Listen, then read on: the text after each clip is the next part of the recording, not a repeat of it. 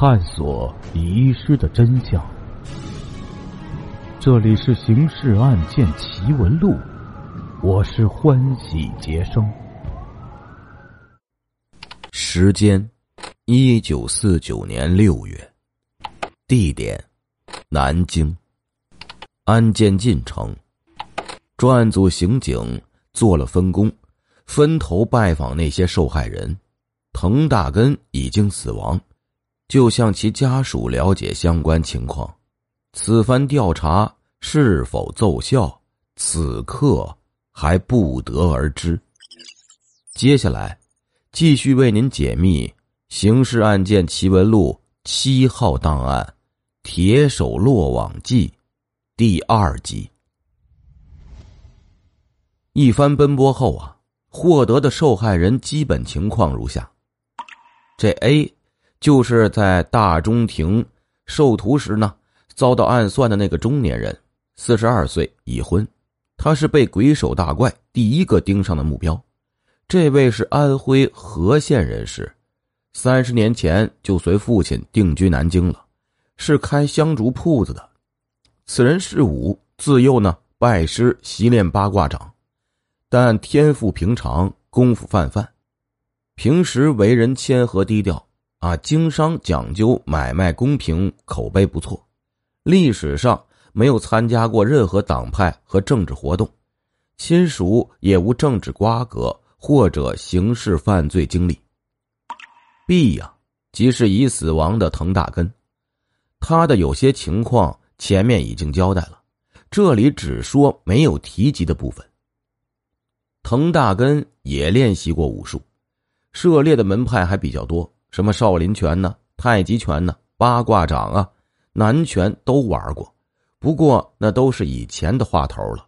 近两年，由于生意上的事情太多太烦，他不再练武，只是每天空闲时在家里站站桩。所以啊，还保持着以往的那种精神状态和体态。一生没有参加过任何党派，也没有什么江湖朋友来往，是一个老老实实做生意的商人。以上这二位是南京解放前遭到鬼手大怪暗算的。那下面这十位都是在南京解放后被鬼手大怪伤害的。这 C 是南京火车站的搬运工人，三十二岁，高淳人士，是已婚的，出身呢城市贫民，八岁时来到南京，本人呢及家属啊均是历史清白的，跟社会各类人等也无过瓜葛纠纷。受伤经过是下班时啊，与同伴经过火车站广场，被人从后面拍了一下背部，以为呢是熟人呢，转身去看时，是一个已经啊转过半边脸的男子，嘴里说了声对不起，认错人了，话音未落，已消失在人群中。这地原是国民党首都警察厅的旧警察，解放后。因其参加过汪伪警察系统的一项机密行动而未被留用，赋闲在家。三十五岁，已婚，三青团员，国民党党员，社会关系复杂，拜师学过拳术，至今习练不坠。他的受伤经过呀，是在玄武湖畔和吴友推手切磋时，被吴友发力推出，趔趄着后退至围观群众内缘时。被人群中不知哪位伸手扶住，当时没有在意，看都没看啊，是谁扶了自己一把，只顾抖擞精神，想反败为胜，所以不知袭击者是谁。往下的八名受害人情况跟上述四位大同小异，咱们考虑到篇幅关系啊，这里就不再一一叙述了。专案组根据调查到的情况进行了汇总分类。遭到鬼手大怪袭击的十二人中，其籍贯两人是安徽，分别呢为当涂和县，一人浙江上虞，一人山东临沂，其余人系原江苏省。那解放前啊，解放初期，江苏省撤销了，分为苏北、苏南两个行署，都是江苏省的五个县市以及南京本地的。十二个人中，所从事的职业各不相同，住址也散于南京城内各处，经济情况都在当地市民的一般水准上下。练过武术的有四人，但无论本人还是师傅、师兄弟或同门中人呢，都没有一个是武林中小有名气的。参加过封建帮会、反动党团的有三人，都是一般分子。没有一人受到过各个时代政权的政治或者刑事处分，除了当时旧警察的地外，那其余十一人口碑都还算不错。当然，地的口碑虽然有点问题，但没有发现犯有什么罪行，否则就不仅仅是不予留用的处置结果了。受伤的经过都是在毫无察觉的情况下。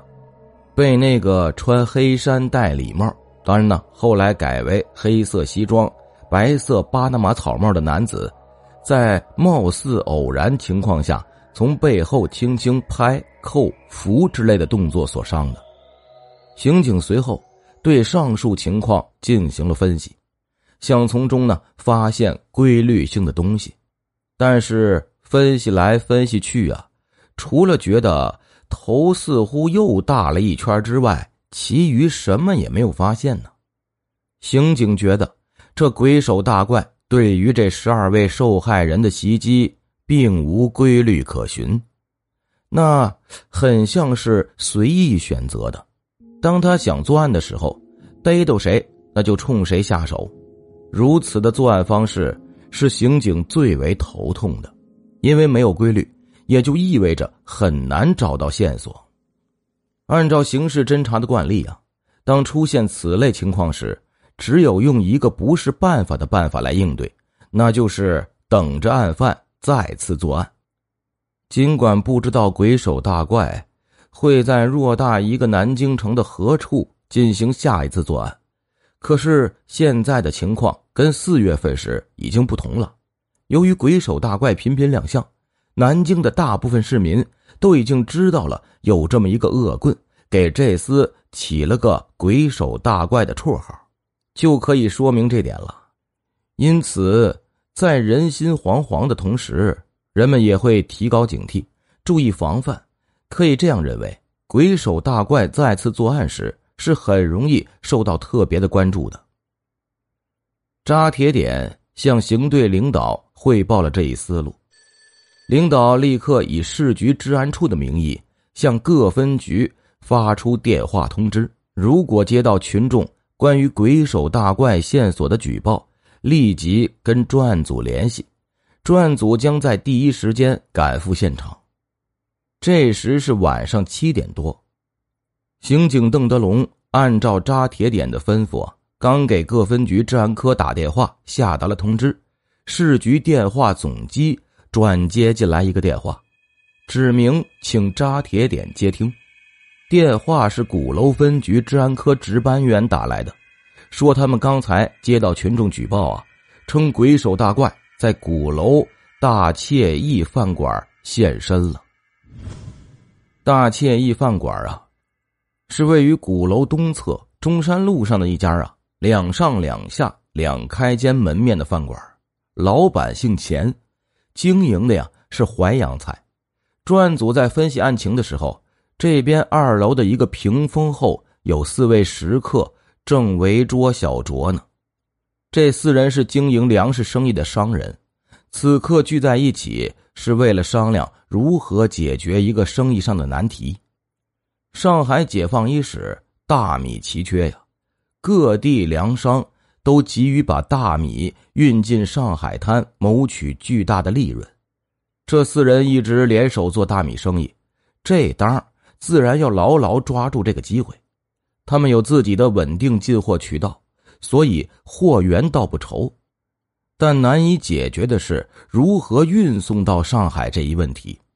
有三条运输渠道：一是走沪宁线，靠铁路运输，这是最好也最快捷的一条渠道。可是铁路已经军管了，政府运公家的物资都来不及，哪里会向私人提供车皮呢？所以，铁路运输这条渠道是不能考虑了。二是走公路，理论上是可行的。可是由于同样的原因，政府控制了汽车运输，不但把所有接管后已经属于新生政权的汽车全部安排向上海运送紧缺的物资，还征用了几乎全部可以征用的私营公司的汽车，所以呢，根本不可能租借到汽车来跑运输。这样啊，就剩下第三条渠道了。第三条渠道呢？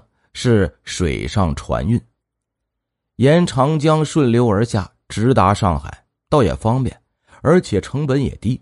这四位呢，今晚聚拢来，就是商量雇佣船只的问题。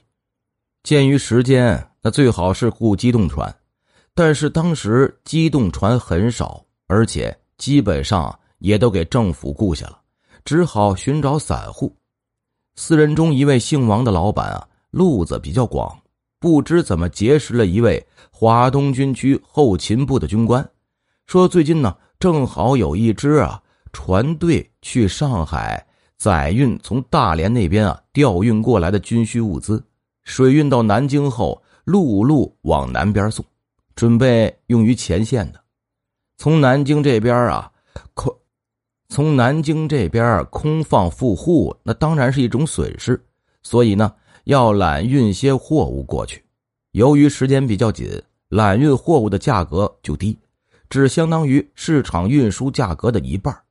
王老板于是就想通过这条特殊渠道把大米运到上海去，因为这是四个人合伙做的业务，所以呢得每个股东都同意。今天来商量的就是这件事其余三位股东听王老板如此这般一说，都喜出望外。说这个机会真是打着灯笼也难找啊！老王，你赶紧去跟人家拍板吧。正说到这里的时候，有一个阴森森的声音传进了这四位的耳朵：“嘿嘿，不错呀，这样的发财机会当然不能白白放过，得赶紧抓住呀。”当时的饭馆都是私人经营，投资有限，都不很大。所以通常呢是不设单间包房的，像大惬意饭馆这样的馆子已经算是比较有规格档次的了，但也没有专门的单间那么，如果客人想有一个私密性比较强、适宜于边吃边谈的地方呢，这个问题好解决。饭馆呢准备着屏风，把你们这副座头给拦起来，档次就显出来了，那私密性也相对有了。王老板四人此刻坐的位置，就是大惬意饭馆二楼角落里的一个屏风后。如此所谓私密性的尺度究竟如何，就可想而知了。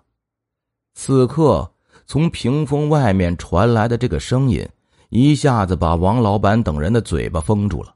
四人面面相觑，正交换着眼色，无声探讨如何应对时啊，侧边。